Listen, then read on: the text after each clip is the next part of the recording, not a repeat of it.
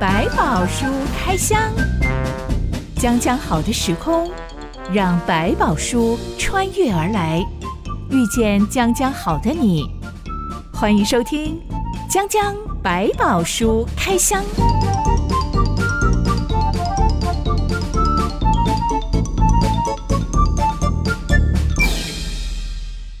书里有百宝，让哲心和下凡哥为你开箱来挖宝。Hello，我是哲心。Hello，下凡哥。当家里出了一个扶不起的阿斗时，嗯、家人到底是要扶还是不要扶呢？哎呀，这个真是两难，因为怎样，总是家人嘛。你说你不扶，你会觉得好像心里过意不去。可是呢，又你想要再帮，帮到什么程度呢？你还是有的困难的。执行我小时候常去斜对面的一对老夫妻家串门子，嗯，因为他会做非常好吃的上海菜，嗯，他就是正宗会讲上海话的人。哇，送哎哇哎！小时候都觉得甜甜的东西很好吃，比家里的好吃很多。上海菜真的没有味道的。出入这对老夫妻家也会听到一些八卦，嗯嗯，呃，其他邻居都在议论说。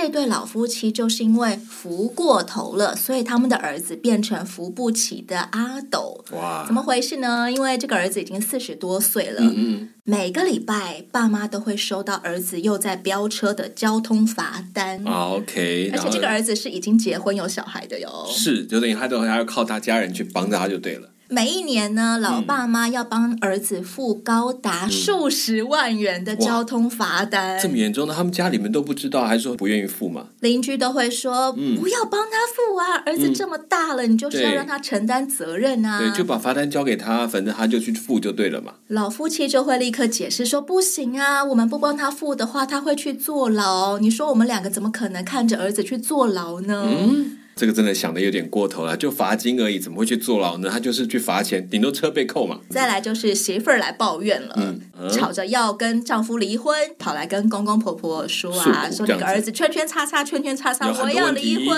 嗯，对。这个时候老夫妻的做法竟然是立刻去买金项链给媳妇儿啊。他们对邻居解释的是说：“我儿子很可怜，如果没有太太帮他的话，他真的不会照顾自己，嗯、他会活不下去，所以要赶快讨好媳妇儿。”哇塞，这个父母真的有点做的过头了，真的永远帮自己的孩子当小孩看，这是已经过了头了，太危险了。嗯，是他们真的就是放不下，嗯、不要去扶儿子这个举动。哎，所以我想，这个父母可能总是觉得为自己孩子能多做一点就做多一点。我觉得这个心态倒不是。只有他们有，是大家都有。只是我觉得，可能更多人看得开始觉得，到了一个一个年龄，该给他自己负责，总是要自己负责。不然的话，其实到最后很多事情也承担不起，力量是有限的。舍不得，嗯，不去帮孩子擦屁股，嗯，这件事情真的会让孩子变成扶不起的阿斗吗？看这个孩子的个性。如果这个过程当中，你当然小时候你帮得过头，让他真的什么都不用自己来，有可能他就很习惯性的碰到问题就去依赖父母。过程当中，如果父母也适时的开始好啊，那你自己怎么去承担？他也在学习，可能就可以导正过来。如果就父母真的一直是用这种方式，就是完全不让他去碰任何的事情，然后都是自己帮他解决，孩子连他到底碰到什么问题都搞不清楚的话，这自然你说他不要变阿斗，他都会是阿斗。这种时候，我就觉得我有一个好姐妹，她的做法很有智慧。她是家里面做姐姐的。他的弟弟就是快要被宠坏，快要被、嗯、也不是说宠坏啦，就是因为什么事情都有爸妈帮忙擦屁股，嗯、都有大人帮他顶着，所以弟弟就会变得比较天真一点，嗯、不小心就被人家骗钱啊，嗯、啊，或者是他就不小心又延毕了，所以家人又要再帮他多付一年的学费。嗯哼，但我的好姐妹她的做法很有智慧的是，她没有。自己委屈往心里面吞，说爸妈以前都让我背学贷，嗯、为什么 现在弟弟就不用了？弟弟一直言毕，爸妈还都没有骂他，一直帮他付。对，他的做法是去找弟弟出来吃个饭，是就问他说：“你为什么会被当呢？”嗯，读成这个样子，对。问到后来，他说他其实非常认同弟弟说的话。弟弟说：“嗯、我名下有房子。”不缺钱用，延毕到大六第六年了，爸妈还是会每个月给我生活费。嗯，我不知道我活着到底要干嘛，我什么都不缺，找不到自己的目的。其实他很想休学，嗯、他一点都不想读书。是，但如果休学了，他可能会没有办法在期限内复学，他就会没有大学学历。嗯，最高的学历变成只有高中。高中，对，所以他很为难。嗯、没想到他的姐姐竟然大力支持他，说。你就去追求你要做的事儿，找到人生的意义这件事情。嗯、爸妈那边我会帮你说的，是，嗯。所以后来弟弟就办了休学，然后去填了志愿役军人。哦，原来看起来他其实很有想法呢。这个做法对他来说是一种自我挑战，我想要去试试看完全不同的人生，对，看看我能不能够找到人生在世的意义。嗯、是，当然这个决定姐姐也是大力赞成，太好了，弟弟终于有自己的想法了，而且。开始要为自己的选择负起责任了。对，有些事情你真的想去做，也许你还没有什么答案，没有什么百分之百足够的好理由。但是如果你真的想尝试，有时候就要得试一下。要经过尝试的一段时间，你才会有比较清楚的答案。有时候父母的反对，如果都变成你的理由的时候，就算你真的变成阿斗，我也觉得你自己也要负一点责任。你怎么会？哎，明明就可以做决定，你却宁可放弃做决定的机会，这是危险的。小凡哥，当基督徒在人生当中出包了、嗯、闯祸了的时候，天赋上帝会帮我们擦屁股吗？呃，我觉得上帝会帮我们挽救一些我们实在是挽救不来的事情，但他不会因为这样就不做任何的处理，或者是让我们去面对那个结果的状态。在他的可能性里面，他会用他的怜悯帮助我们走过那条辛苦的悔改的路程。什么样的部分是上帝会允许我们自己去承担责任的？不会帮我们负起那个责任？比如我欠了钱，我得罪了人，你总是得去因为这个得罪的过程去接受那个后果。他可能对你有一点怨恨啊，甚至给你一点责罚，那你都必须坦然去接受，这就是一种所谓的后果的部分。但是上帝做法是这样，他除了这个以外，他会自己会饶恕你跟他之间的关系的裂痕，因为我们有时候得罪人，不只是得罪人，也包括得罪了上帝。但上帝愿意放下追讨他的权利，来陪我们一起走过那个受罚的路程当中，你还可以继续的成长起来。甚至我常常讲，这是一种爱之罚，就是他既要罚你，但是在罚的过程当中，要训练你，增加你的能力，可以面对将来在面对这样的事情的时候，你更懂得怎么去处理跟面对。这就让我想到网络上有一些很可爱的亲子互动影片，嗯、是有一个爸爸拍下他的小儿子，嗯，在厨房玩的时候不小心打破妈妈很喜欢的盘子，嗯哼，爸爸没有立刻骂他，爸爸也没有吓一跳，嗯、爸爸就说：“哦，这是。”妈妈最喜欢的盘子，因为这是奶奶留给她的祖传的东西，怎么办呢？嗯，小朋友都已经快要哭了。怎么办？越讲越恐怖。这 本来只是一个盘子，一讲起来，哇，天啊，妈妈会不要我了这样子。爸爸就说：“那我们一起把它清干净。”爸爸带你去店里面，我们找找看有没有长得跟这个很像的。嗯嗯，小朋友就立刻好啊好啊，很积极的开始清碎片，然后还要爸爸还要提醒他说：“小心不要割到手哦。”伤了，那清完之后，爸爸真的开车载着他去找盘子，去瓷器店，是。找了很久，儿子很认真的在挑，想说看有没有一样的，嗯，完全没有一样的，只能够找到盘子啊，一样白色的。OK OK，就是很接近，但他不是。嗯，爸爸在这个过程当中就有帮他预备心说。等一下，妈妈回来的时候，嗯，你觉得你要怎么跟他讲这件事情呢？是对，儿子又开始紧张了，可不可以不要讲？爸爸就要提醒他说。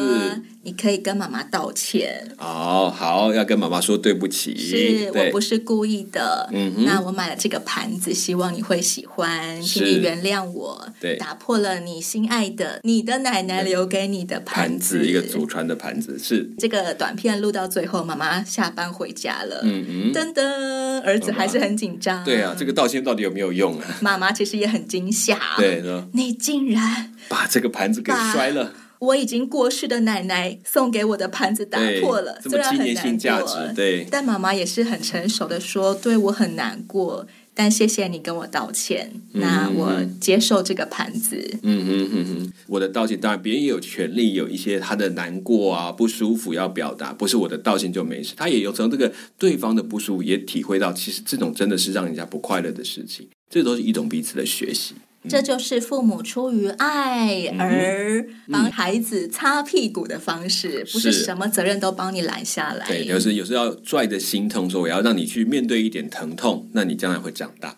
今天我们就要来开箱，当以色列人公然触犯十诫以后，到底上帝该如何收尾这件事情呢？这段内容记载在出埃及记第三十三章。一段音乐之后，我们来开箱。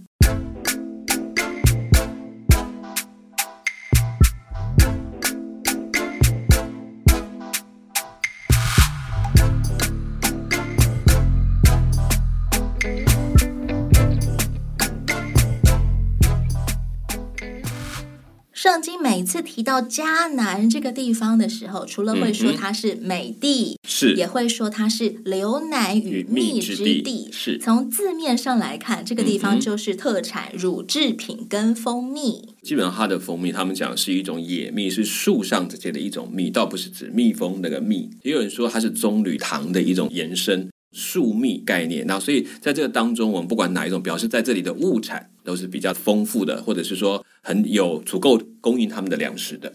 光是有牲畜、有乳制品，嗯、跟有很多的植物，而且是富含糖分的树枝，嗯哼，就足以构成是一块富饶的美地吗？当然不只是如此。其实这个后面会谈到上帝，包括他的祝福，就是说他会特别提到，如果他们怎么样去行，他会按时赐下秋雨跟春雨之福。在这个地方，虽然有它基本的物产，但是更重要的事情是，他们有固定的上帝给的水源，可以让他们在按着时间去种植他们需要，不管是葡萄、橄榄等等这些，在这个地区很重要，按着那个时节收成的东西，这才是真的那个美所在，是因为上帝所给的那个地是美的。上帝是美善的，所以上帝所赐给以色列人的地方就成为了美善之地。如果因为其实按照我们有时候现在一般有去旅游啊，你去以色列啊，好这地方，你大概看一看就知道，这个地方再怎么样看，你要说是美地，比起那种大平原来讲，它真的实在是又崎岖、高高低低又干燥。然后如果那个雨不按时下的话，这里水真的是不容易能够蓄积的好的。上一回我们开箱到以色列人在西奈山的闹剧跟惨剧，可惜所谓的闹剧是有三千个人竟然把耶和华造成一尊黄金小牛像，大吃大喝、狂欢作乐来拜这只金牛。嗯哼，惨剧呢就是这三千个人都被就地处决了。嗯哼，上帝答应摩西，他还是会引领以色列人进入迦南地，但上帝自己不随以色列人去，只要差遣使者带领他们去。就好了。是上帝说的理由是，恐怕我在路上把你们灭绝。嗯哼，因为这群以色列人就是讲不听嘛，应着景象的百姓。对，哎、嗯，话说上帝有没有亲自随队的差别是什么？这个就很特别了。我们刚刚讲说，如果迦南美地是一块上帝所说的美地，那指的意思，因为他会在那里与他们同居，所以有这块美地。如果他们只是要找到这一块地，有没有上帝的跟随都没有关系。这件事情如果真的像成了，也就是他们其实失去最大的福分，就是他们真的失去能够赐福于人的神没有在一起。就算这个福地看起来很棒，它到最后都可能是一个灾难。迦南地如果没有上帝，就不会成为迦南美地。对，就是如果不是上帝祝福他们进去的方式，这块地就变成只是一般的土地。你就算再有的物产丰饶，可是你们的人心没有改变，这个地还是会被人在罪的影响下变得越来越糟糕。就算它是一个大平原，嗯、水草丰美，是如果没有上帝跟以色列人一起去，那么以色列人还是会把那块地搞臭的。对，就我们讲说，看之前讲过索多玛、恶摩拉这些地方，你会觉得哦，它不是一个很棒的地方吗？又是大平原，不是正常来讲是一个很美的地方？对，很美，但是人在其中，有的没有了神的时候，心中没有上帝的时候，开始所做的事情就尽都是恶，这是更可惜的。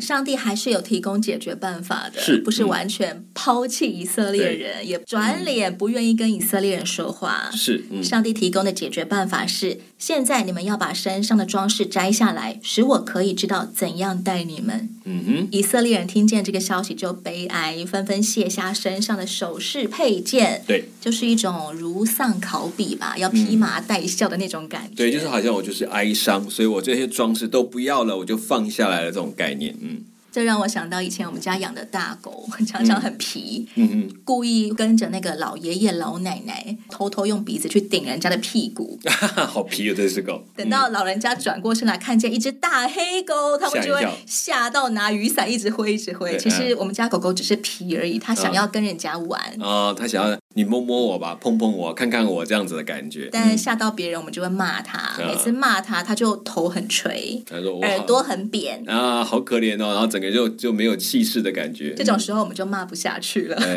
啊，你都认错了，那我真的是哎。无奈啊，这个这狗。以色列人完全不再穿戴任何的金银首饰，嗯，是不是也能够唤起上帝的一种怜悯呢？嗯，我觉得这也当一定是表达他们真的内心的哀痛，觉得哎呀，我们怎么会做出这样的事情来？可能在他们观念当中，在过去这样子以为是可以满足上帝心意、满足这些神明的想法的，没有想到这一次是这样，反倒是得罪了神明，那得罪了神，所以他们开始要做的是：好，我怎么去表达我的歉意、我的我的痛苦？所以这个是最简单的，就是很单纯，我就失去这个装扮自己的心了。我都觉得，哎呀，我真的完蛋。那整个叫我们讲说披麻蒙灰，坐在灰中懊丧那种感觉，它其实就有点这样的表达那个含义。不化妆，不戴首饰，没有心情，不穿华美的衣服，是，是这跟他们当时候在拜金牛的时候大吃大喝、狂欢作乐是，是非常反差的两个形象。嗯哼，为了这个金牛犊事件，摩西非常慎重的前往营区外的会幕朝见上帝。是。诶，我们之前开箱过，会幕是一个帐篷式的敬拜中心，对，是可以跟着以色列人在旷野当中行进、拆迁、移动的。是，嗯，怎么不是搭在营区里面，而是搭在以色列人居住的营区外面呢？嗯，应该是这个时候，其实他们正常的在行进，整个会幕是在整个的中心点的地方。但现在这种状况，可能就是。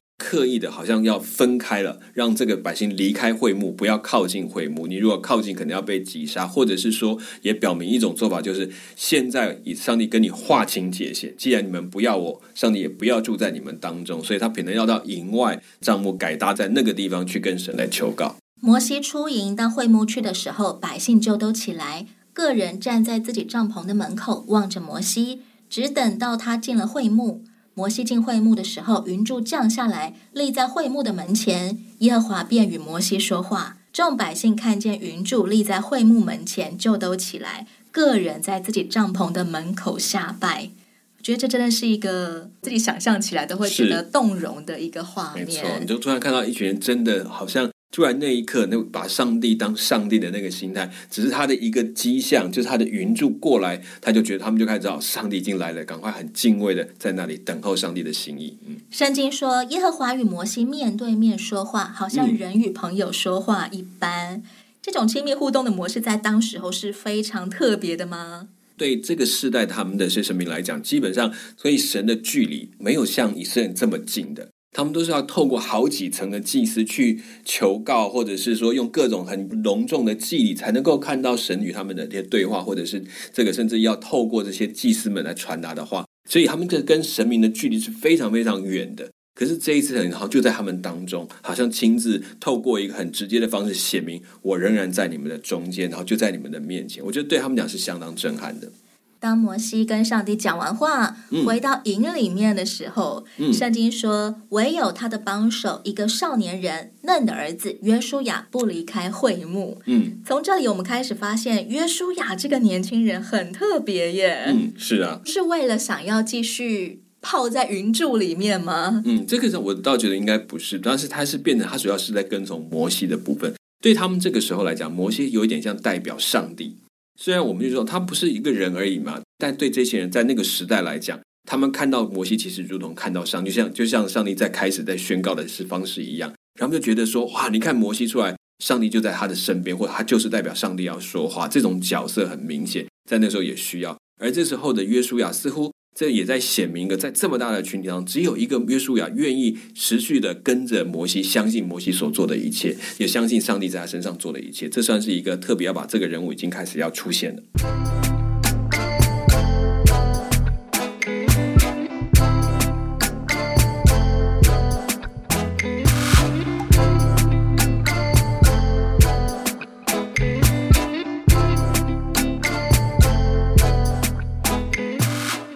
下来我们要来开箱，到底摩西跟上帝谈了什么样子的话？嗯、摩西一开始就提到上帝以前对他说过的话，嗯、内容是：“我按你的名认识你，你在我眼前也蒙了恩。”嗯哼，上帝很久以前对摩西说过这段话，但我们不太理解这两句话是什么意思耶？在上帝眼前蒙恩，其实谈的第一个是摩西可以自由的到上帝的面前，这件事情是非常大的恩典，很重要。他在这样的一个状况的里面，他居然可以跟上帝去讨价还价。上帝如果要灭绝，他说不要这样吧，你可以，你可不可以？你要想一想，这件事情不是不是你灭完就好的。他这种的对话的模式，你会觉得在一般的以色列百姓中是不可思议的。神明的说话，你怎么会有人可以去跟他 bargain 这个，而且不用花任何的代价？比如说，他不用献很多的祭啊，然后也不用去用我身体的这种鲜血去表示他的全新的意念，去交换这个答案，而是他可以直接跟上帝这样对话，面对面说话。在他们当时从来没有这样的经验，都是一个恩典的给予。摩西好像在上帝的众多孩子当中，成为最受宠的那个孩子。嗯，你说他们看到，从来没有一个祭司可以像摩西这样说进去就进去，说讲话就讲话。他似乎没有这么好的特权。我们很久以前就开箱过，摩西这个名字的意思是拉，嗯、因为小的时候他的生命从死路变成活路，嗯、是因为埃及法老的女儿把他从尼罗河里面拉上来。是，嗯、所以摩西这个名字的意思就是拉。上帝按着他的名字认识他，嗯，意思是上帝也愿意，好像把摩西的生命从罪里面拉出来吗？嗯，他更像是他代表这个要拯救的是整个的以色列的群体，不是只有摩西。所以他认识他这件事要回到什么？回到他就说，在他被怀胎生出来就已经被上帝纪念，他不是从。好像等到他做了什么好事，很多很伟大之后，上帝才记得他，是按着他的出生的名，他那时候就已经知道他你会怎么样的来到那个阶段，到这个阶段都在上帝的手中。摩西这个名字不是上帝取的耶，嗯，嗯，没有错，但是可以透过这个名字知道说是他们怎么去理解说这个事情怎么发生，上帝让他发生，所以他们才给他取了这个名字。所以这个名字怎么来的，上帝知道，甚至也表达说你自幼我就知道你了。我有一个基督徒朋友，最近刚刚生完小孩，嗯，他是一个初信者，所以小孩基本上是由夫家长辈透过算命取好名字的。嗯哼，那因为他一个人嫁到国外去，所以他人生地不熟，对，那他本身的个性也比较温和，就好啊，那就名字就取好了。嗯，但他心里面会有一点点担忧。嗯，我其实不希望我的小孩的名字是算命师取来的，是，那他要怎么办呢？嗯，我觉得其实也可以想想，因为这个名字来讲，不是代表他的全部。我仍然可以把这名字放在上帝面前，由上帝来赐福。其实真正这个孩子将来信心，跟他是不是八字算了的命没有关系。你今天我们现在很多像我们有比如成为第一代的基督徒，就刚刚认识主，特别在台湾很多华人刚信主的时候，你会发现他的名字过去也都是这样被取来的，甚至他也搞不清楚。但是不会因为他有这个名字就没有机会认识上帝，甚至有时候反过来，哦，原来上帝很有意思，用我这个名字引导我，反而更深的认识他。我不需要靠八字，这个八字根本没有办法真的帮助，真正帮助我的是上帝的力量。有些这种名不用担心，名字既然他取了，你现在也没有办法改变他，也不要太害怕。你按照上帝的正道去教导他，成为一个属上帝的人就够了。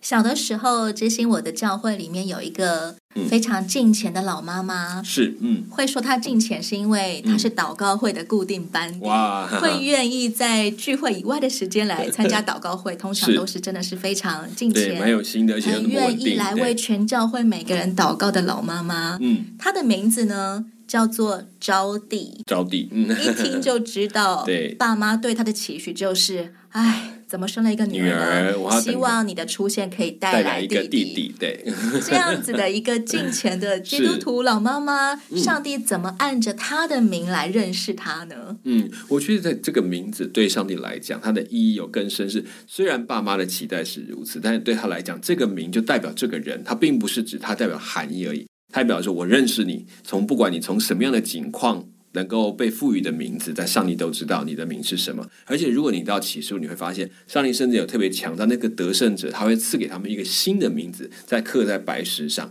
这其实就是上帝特别表达，你在我心里有一个更清楚的名字，是我认识你的名字。所以，有一些在过去教会里面，我知道碰过有一些宗派，但是在你得救之后，你受洗之后，希望帮你取一个教名，比如说天主教有些叫取教名，来真正代表你这个信徒的身份跟生命的期待，有这种说法。所以这两者之间都可以。你真的要改名字，我觉得我也没有意见。但上帝认识是你这个人，他知道的那个名字，也许没有人知道，只有他知道。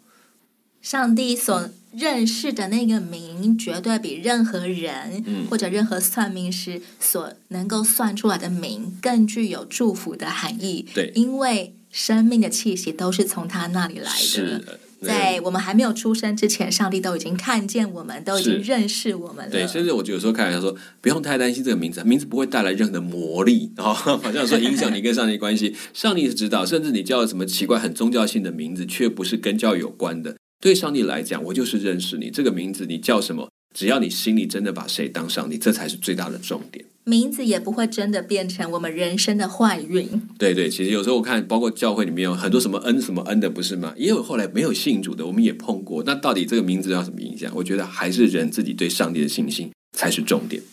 接下来，摩西恳求上帝一段话。嗯，就在他说完这段话之后，上帝竟然立刻就答应要亲自跟摩西去了。嗯，刚刚前面还在说，我不要跟以色列人同去，恐怕我在路上把你们灭绝。嗯哼，摩西说：“我如今若在你眼前蒙恩，求你将你的道指示我，使我可以认识你，好在你眼前蒙恩。求你想到这名是你的名。”人在何事上得以知道我和你的百姓在你眼前蒙恩呢？岂不是因你与我们同去，使我和你的百姓与地上的万民有分别吗？嗯嗯，这段话好有说服力耶！是，嗯，没有错，不是说求你同情我们吧，求你可怜我们吧，而是提醒上帝，求你想到这名是你的名。是，没错。摩西就回到了一个根本，就像前面他讲的那个方式一样，他其实在乎是上帝你的名被人家如何知道。所以这边也提到说，这些百姓其实是你的百姓，诶，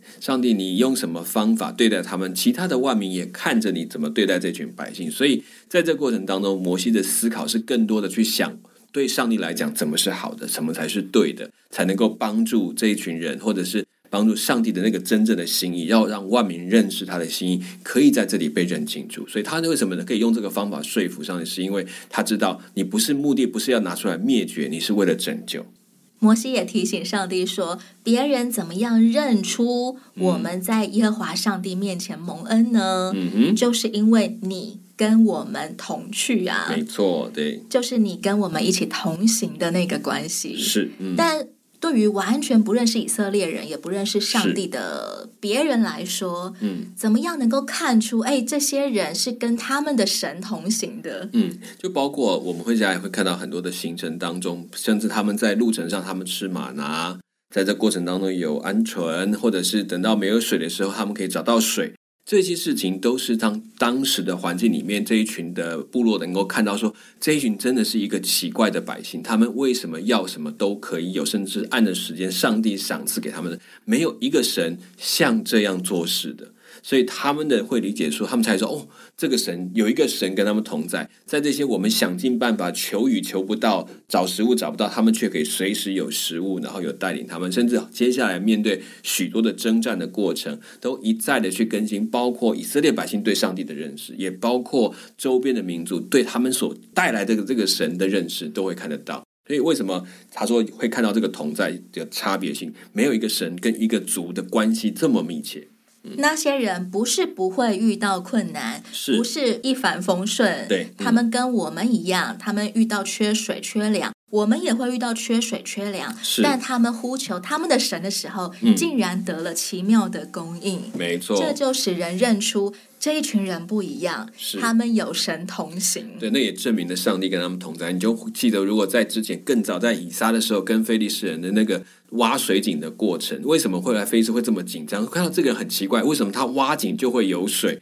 我觉得这件事情让非利士说：“我们知道有上帝与你同在，这个事情就很不一样了。”摩西除了求上帝一定要跟他们同去以外，还另外求了一件事情，嗯、很特别的一件事情。嗯，上帝答不答应，留待我们下一回再来开箱。嗯哼，江江百宝书开箱，欢迎你的留言板上跟我们分享，你怎么看待在上帝面前蒙恩这件事情？嗯，是的，我是真心，我是小板哥，我们下回再见喽。OK，拜拜，拜拜。